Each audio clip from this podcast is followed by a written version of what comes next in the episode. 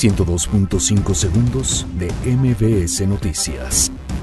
AMLO asegura que México llegará a un acuerdo con Estados Unidos sobre amenaza de aranceles. López Obrador confirma que no asistirá a la cumbre G20 en Japón. Nueva caravana de migrantes centroamericanos arriba a Chiapas busca llegar a Estados Unidos. Senado inicia trámite legislativo para eventual ratificación del TEMEC. Confianza del consumidor liga su tercera baja mensual consecutiva, informa Linegi.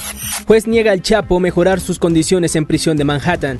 Donald Trump propone a Theresa May firmar un acuerdo comercial tras el Brexit. Tiroteo deja al menos cuatro muertos en Australia. Real Madrid hace oficial el fichaje de Luka Jovic. 102.5 segundos de MBS Noticias.